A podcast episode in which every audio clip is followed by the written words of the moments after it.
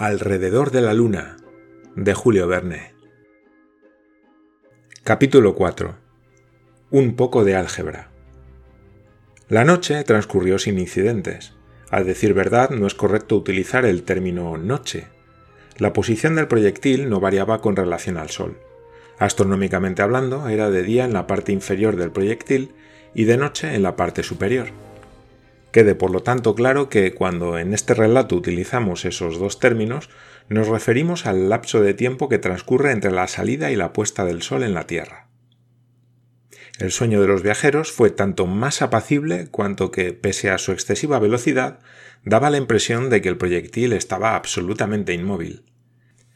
Ningún movimiento revelaba su trayectoria por el espacio y un desplazamiento, por rápido que sea, no puede producir ningún efecto sensible sobre el organismo si tiene lugar en el vacío o si la masa de aire circula al mismo tiempo que el cuerpo que en ella se desplaza.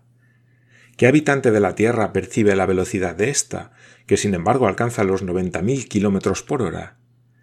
En estas condiciones el movimiento no se siente más de lo que se siente en reposo, y ello sea cual sea el cuerpo. Si un cuerpo se encuentra en reposo, seguirá estándolo en tanto que alguna fuerza extraña no venga a desplazarlo. Y si está en movimiento, no se detendrá hasta que un obstáculo no venga a entorpecer su marcha. Esta indiferencia al movimiento o al reposo se denomina inercia. Por lo tanto, Barbicane y sus compañeros podían creer que se hallaban en absoluta inmovilidad, ya que iban en el interior del proyectil, aunque el efecto hubiera sido el mismo de hallarse en el exterior del mismo de no ser por la luna, a la que cada vez veían más grande, hubieran jurado que estaban completamente estancados. Aquella mañana, día 3 de diciembre, a los viajeros los despertó un ruido alegre, aunque inesperado. Era el canto del gallo que retumbó en el interior del vagón.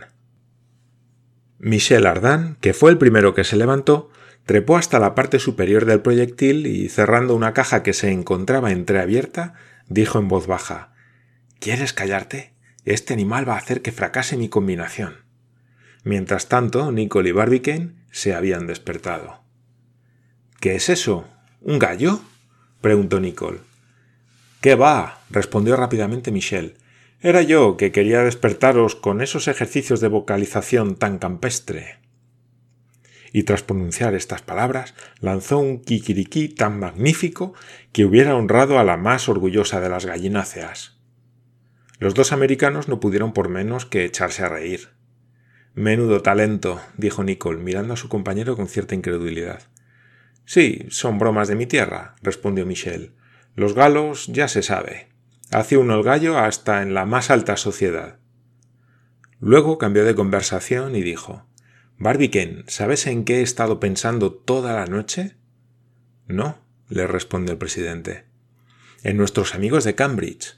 Ya habrás notado que soy un grandísimo ignorante en cuestiones matemáticas, de modo que no soy capaz de averiguar cómo se las arreglaron los sabios del observatorio para calcular la velocidad inicial que debería tener el proyectil al despegar del Columbia para poder llegar a la Luna.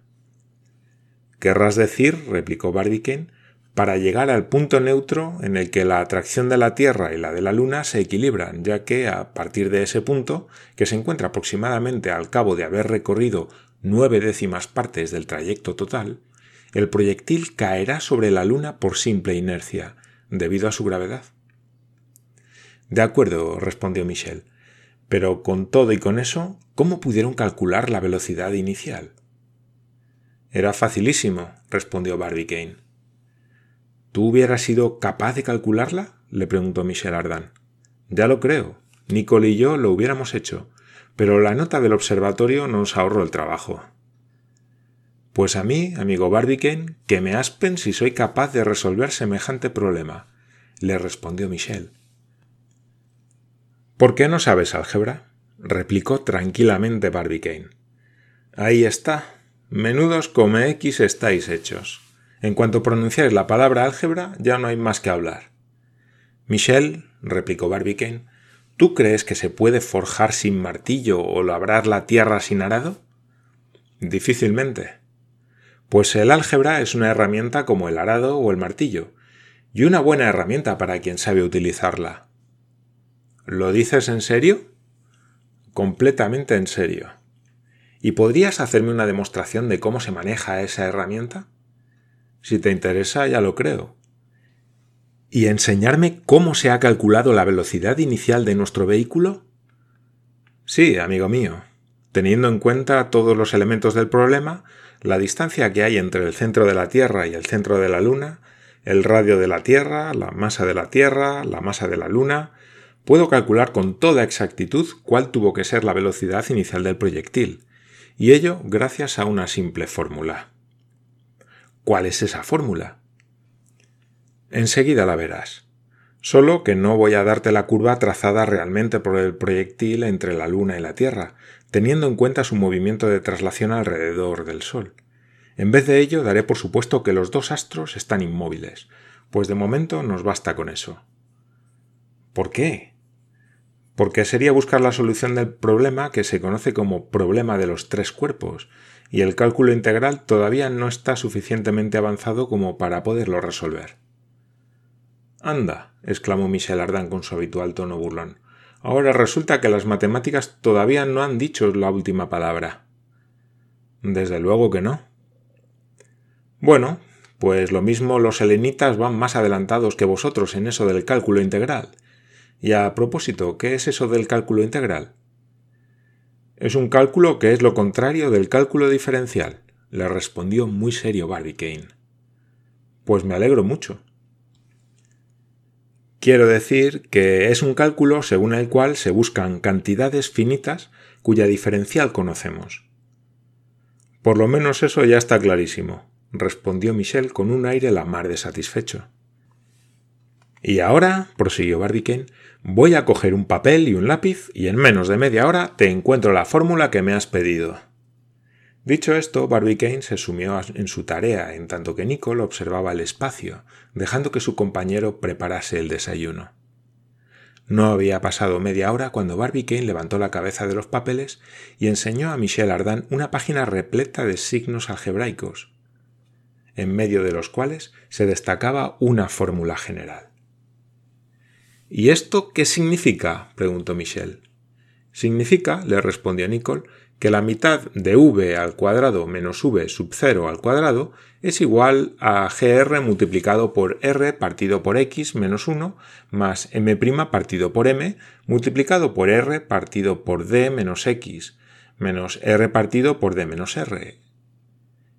x sobre y montada sobre z y cabalgando sobre p, exclamó Michel Ardan soltando una carcajada. ¿Pero tú entiendes algo, capitán?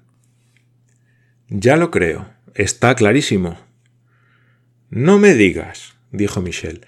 Está clarísimo. No faltaba más. Eres un guasón incorregible, replicó Barbicane. ¿No querías álgebra? Pues álgebra tendrás para hartarte. Prefiero que me ahorquen. Muy bien, respondió Nicole al tiempo que estudiaba la fórmula con aire de entendido. Está bien planteada, Barbicane. Es la integral de la ecuación de las fuerzas vivas, y sin duda nos proporcionará el resultado que buscamos. Cuánto me gustaría poder entenderlo, exclamó Michel. Diez años daría de la vida de Nicole con tal de poder entenderlo. Pues entonces escucha, prosiguió Barbicane. La mitad de u al cuadrado menos v sub 0 al cuadrado es la fórmula que nos da la semivariación de la fuerza viva. Ya. ¿Y Nicole sabe lo que significa eso? Claro, Michel, respondió el capitán. Todos esos signos, que a ti te parecen cabalísticos, componen sin embargo el lenguaje más claro, más concreto y más lógico para cualquiera que esté familiarizado con ellos. Y con esos jeroglíficos más incomprensibles que los ibis egipcios, ¿pretendes descubrir, Nicole, la velocidad inicial que tenía que tener nuestro proyectil? preguntó Michel. Sin duda alguna, le respondió Nicole. Es más, Mediante esta fórmula podré decirte cuál es su velocidad en cualquier punto de su recorrido. ¿Palabra? Palabra. O sea, que eres tan listo como nuestro presidente. No es eso, Michel. Lo difícil es lo que ha hecho Barbicane, es decir, plantear una ecuación teniendo en cuenta todas las condiciones del problema. El resto no es más que cuestión aritmética, para lo cual no hay que saber más que las cuatro reglas. Ahí es nada, respondió Michel Ardan, que en su vida había sido capaz de sacar una suma sin equivocarse y que definía esta regla como pequeño rompecabezas chino que permite obtener totales infinitamente variados. Sin embargo, Barbicane afirmaba que, puesto a ello, también Nicole hubiera sido capaz de hallar la fórmula. Cualquiera sabe, decía Nicole, cuanto más la estudio, más perfectamente planteada me parece. Y ahora escucha, le dijo Barbicane a su ignorante compañero. Ya verás cómo cada letra tiene su significado. Ya escucho, dijo Michel con aire de resignación.